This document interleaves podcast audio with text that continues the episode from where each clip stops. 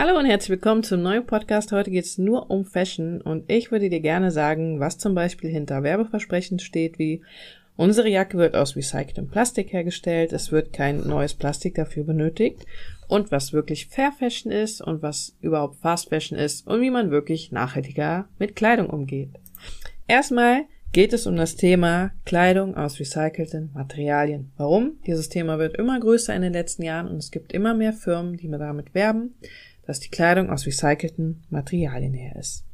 Das Spannende dabei ist, dass diese Kleidung meistens aus alten PET-Flaschen ist. Das heißt, aus alten PET-Flaschen, die werden zu Rezyklat, das wird dann zu Garn und daraus wird dann wieder Kleidung gemacht. Manche nutzen auch alte Fischernetze oder Reste aus der Teppichproduktion. Der Müll davon wird dann zu Nylonfasern und daraus wird dann Kleidung. Das meistens läuft auch unter dem Namen Cradle to Cradle oder Econyl, wenn du da nachschauen willst. Problem bei beiden ist Mikroplastik. Problem bei beiden ist auch, dass die Kleidung danach meistens nicht wieder komplett recycelt werden kann, sondern dann auf dem Müll landet. Die sind schwer zu recyceln, da sie meistens im Verbund mit anderem Material ähm, ja, verarbeitet werden.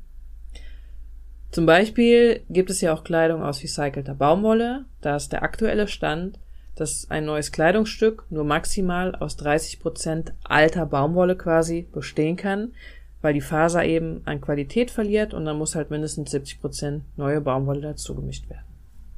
Ist jetzt nicht super schlimm, aber wenn jemand schreibt, dieses Kleidungsstück ist aus recycelter Baumwolle, kann man gerne nochmal genauer hinterfragen, wie viel recycelte Baumwolle denn wirklich drin ist. Spannend ist, was ich gefunden habe, ist, dass eine Plastikflasche mittlerweile teurer ist als ein Liter Wasser. Die Herstellungskosten von einer Plastikflasche liegen bei 1,5 bis 3 Cent. Ein Liter Wasser kostet in Deutschland 0,02 Cent. also für alle, die äh, immer noch Plastik in Wasserflaschen trinken, bitte trinkt Leitungswasser.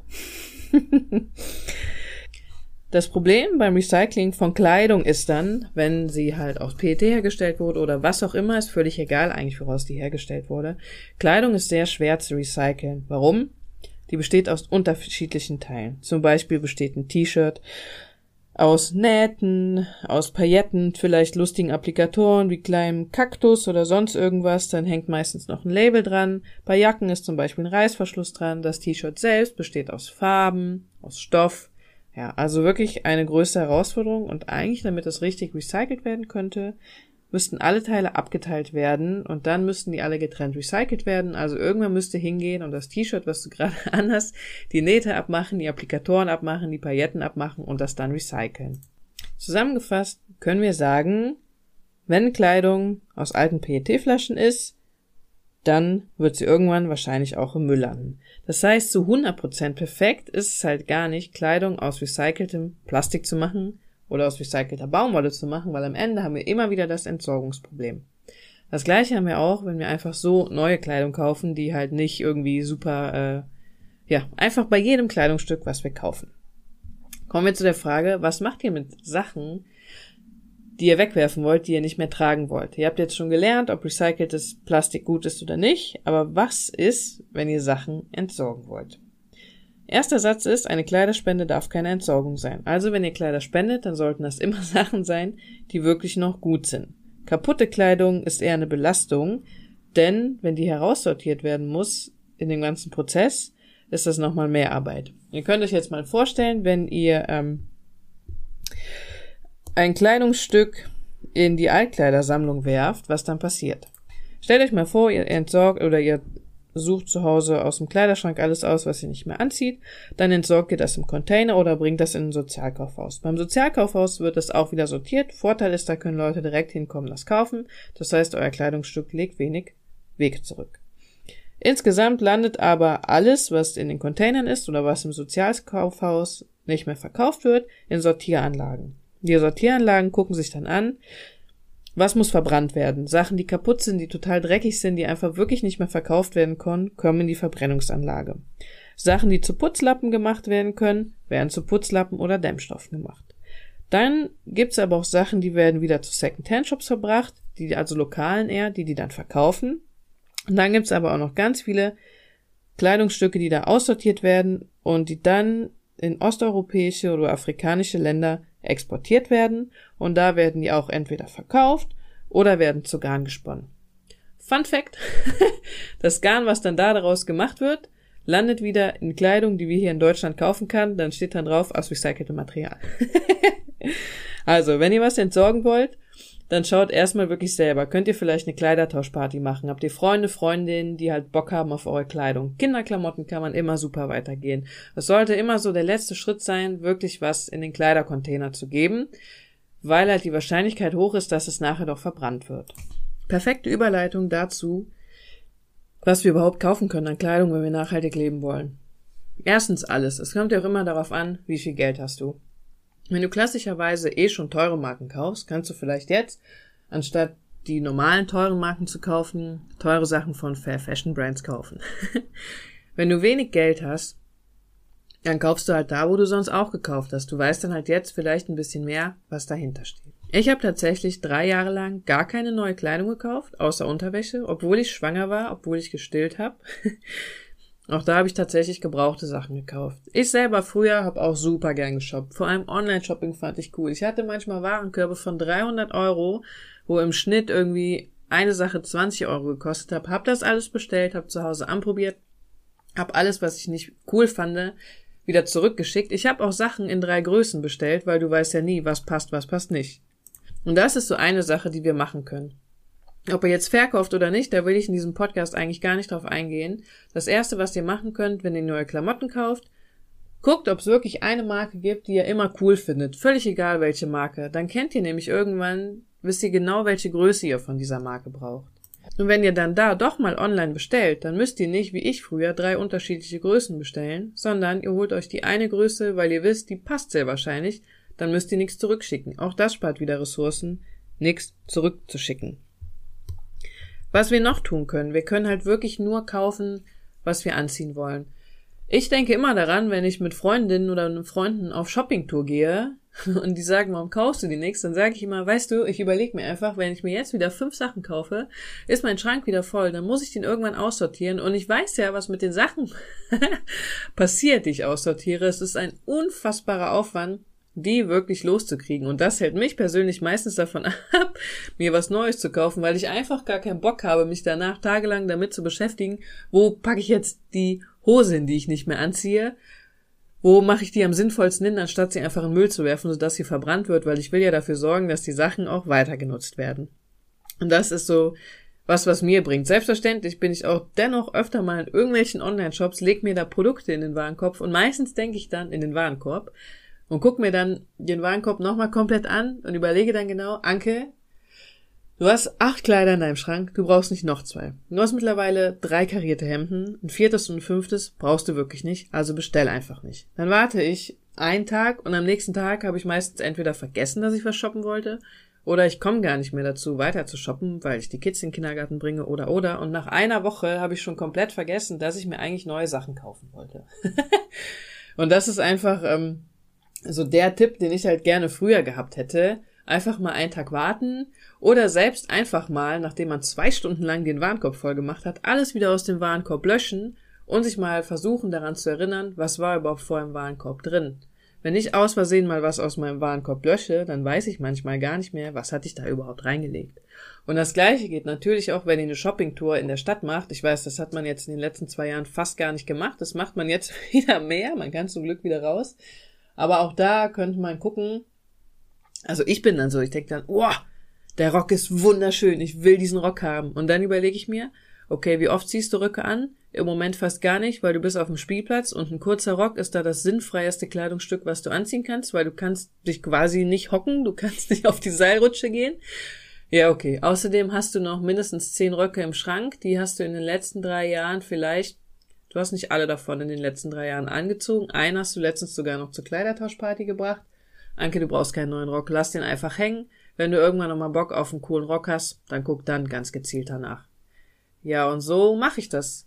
Wirklich, wenn ich einkaufen gehe. Und ich muss sagen, es ist eine Herausforderung, nicht einfach schnell was zu kaufen, wo man gerade Bock drauf hat. Kommen wir dazu, warum kaufen wir immer weiter Kleidung, obwohl wir wissen, dass die unter schlechten Bedingungen für Menschen und Umwelt produziert wurde und ob wir wissen, dass wir gar nichts zu Hause haben. Da gibt's drei Gründe, die habe ich von, ah, ich muss es gerade nachgucken, Entschuldigung. Ich habe es gar nicht mir aufgeschrieben, wo ich die hab. Ah. Ich sag's gleich noch. Also es gibt drei Gründe, warum wir kaufen, obwohl wir wissen, dass es eigentlich Quatsch ist, was zu kaufen. Rationalisierung, deskriptive Norm, moralische Lizenzierung. Fangen wir mit Rationalisierung an. Das heißt, nachträgliche, verstandesmäßige Rechtfertigung eines aus irrationalen oder triebhaften Motiven erwachsenen Verhaltens. Duden, danke für die, für die Erklärung. Das heißt, übersetzt quasi ihr rechtfertigt nach dem Kauf den Kauf. Zum Beispiel mit Gedanken wie, hm, naja, ich trage das ja auch fünf Jahre. Das mache ich halt. Mache ich, glaube ich, tatsächlich oft. Ich habe mir letztens neue Sandalen gekauft. Die waren zwar in einem Outlet, aber trotzdem habe ich gedacht, naja, ich kaufe die jetzt, ich äh, trage die auch zwei Jahre und ich brauche die jetzt auch wirklich und ich brauche die auch wirklich. Ich hatte keine Sandalen. Dann habe ich mir aber noch ein paar Sportschuhe gekauft, obwohl ich gerade noch ein paar hatte, aber ich dachte, naja, aber die sind komplett rosa. Die finde ich so schnell nicht. Dann gibt's noch eine Sache, die wir vielleicht auch machen. Sowas wie, ja, es gibt auch schlimmere Läden oder wir denken, naja, von irgendwas müssen die Leute in den anderen Ländern ja leben, also ist es völlig okay, wenn ich mir ein Shirt für drei Euro kaufe, weil irgendwie am Ende verdient ja irgendwer, der ganz weit weg in einem anderen Land lebt, verdient ja daran. das ist auch was, äh, was glaube ich mal in irgendeinem Artikel online geschrieben ist, der ein bisschen viral gegangen war. Da stand nämlich auch, wir dürfen nicht aufhören, Fast Fashion zu kaufen, weil von irgendwas müssen die Leute ja leben, die das herstellen. Ja, aber damit können wir den Kauf von allem rechtfertigen. Dann können wir auch sagen, wir dürfen nicht aufhören zu rauchen, weil die Leute, die Zigarette herstellen, müssen auch von irgendwas leben. Egal, ich denke, diese Rationalisierung kennen wir alle und die machen wir auch total oft. Und glaube ich auch bei vielen Käufen, die wir machen. Dann gibt's noch die moralische Lizenzierung. Das heißt, eine gute Tat rechtfertigt eine schlechte Tat. Beispiel wäre, ein Unternehmen verkauft Wasser in Plastikflaschen, pflanzt aber für jeden verkaufte Flasche einen Baum. Dann denkst du, ja, es ist ja okay, dass ich das Wasser kaufe, weil die Firma pflanzt ja jetzt auch einen Baum von dem 1 Euro, den ich der Firma gegeben habe. Ja, stimmt natürlich nicht. Oder du entschuldigst deine nicht nachhaltige Tat mit einer nachhaltigen Tat. Sowas wie, ich kaufe sonst nur Second-Hand-Kleidung, dann kann ich auch nach zehn Jahren mal von Köln nach Berlin fliegen.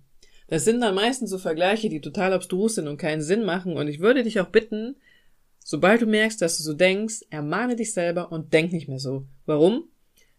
Weil im ersten Satz sagst du meistens, was gut ist, und im zweiten Satz sagst du was, was du eigentlich als schlecht bewertest. Und ich möchte nicht, dass jemand sich irgendwie schlecht fühlt, weil, weil er in den Urlaub fliegt oder weil er sich nicht Biogemüse kauft oder weil er nicht mit dem Fahrrad gefahren ist, sondern mit dem Auto. Das soll nicht sein. Oder weil er bei einer Fastfood-Kette den veganen Burger essen geht. Ist ja völlig egal. Ihr sollt euch nicht schlecht fühlen. Ich weiß, dass man das öfter sagt. Ich weiß auch, wenn ich zum Beispiel mal schreibe, wir fliegen dieses Jahr in Urlaub, was wir dieses Jahr machen wollen, dann schreiben manche darunter, na, ihr dürft das auch machen, ihr lebt ja sonst auch so nachhaltig. Natürlich dürfen wir das machen. Und ich würde auch nie sagen, wir leben vegan, wir essen möglichst regional, wir kaufen keinen neuen Kram, wir haben Ökostrom, dann ist es auch mal okay, dass wir in Urlaub fliegen. Sowas würde ich nie sagen, weil ich finde, das ist komplett die falsche Denkweise. Ich finde, wenn wir wissen, was Nachhaltigkeit ist, und wenn wir wissen, dass wir unser Leben schon möglichst nachhaltig ausleben, dann müssen wir uns nicht für irgendwas rechtfertigen, was wir machen.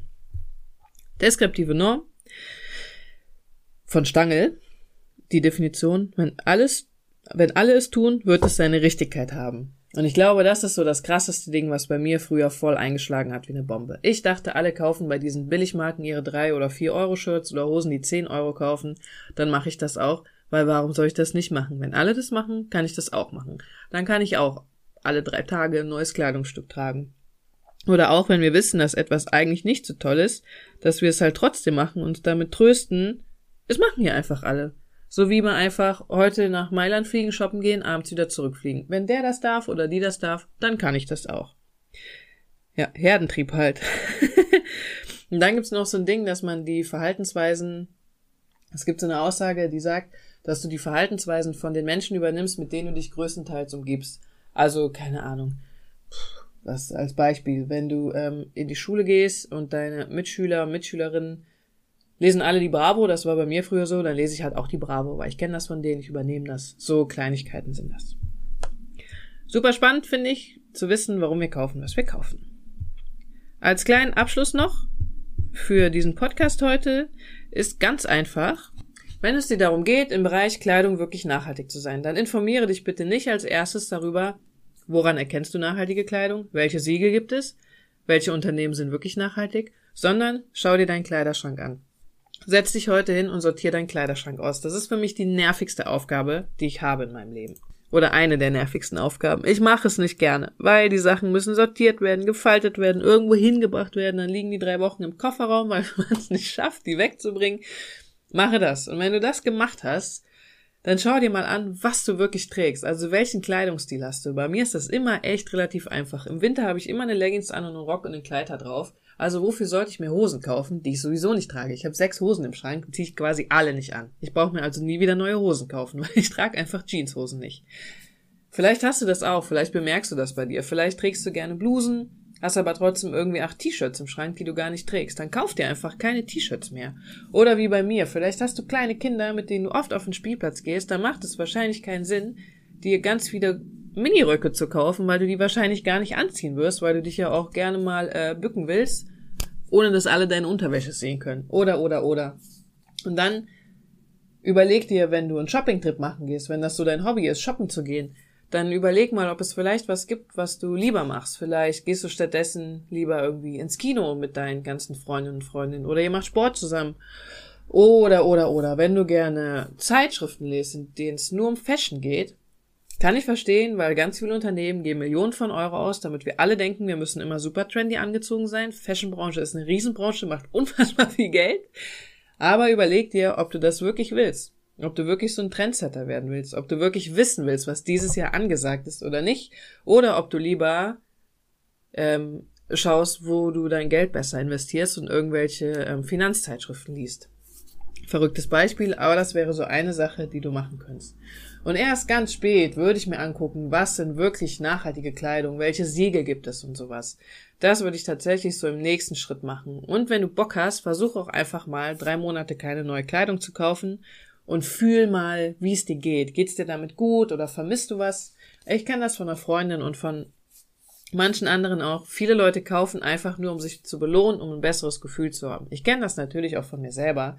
Wenn ich mir früher ein neues Kleidungsstück gekauft habe oder mehrere, hatte ich danach einfach immer ein gutes Gefühl. Ich habe mich belohnt für irgendwas, ich fand das toll. Es gibt auch Leute, die gehen einkaufen, wenn sie sich schlecht fühlen, einfach damit sie wieder positive Gefühle haben. Die können wir auch anders erreichen, aber da geht's halt schon wirklich an unser Denken und das ist so das Schwierigste, was wir ändern können. Nicht umsonst gibt es äh, Kaufsucht und sowas. Ja, also vielleicht, wenn du Bock hast, denk einfach ein bisschen mehr über das Thema nach, beschäftige dich damit und ähm, sag mir auch gerne, ob du dann weitergekommen bist oder nicht. Ich freue mich auf die nächste Folge.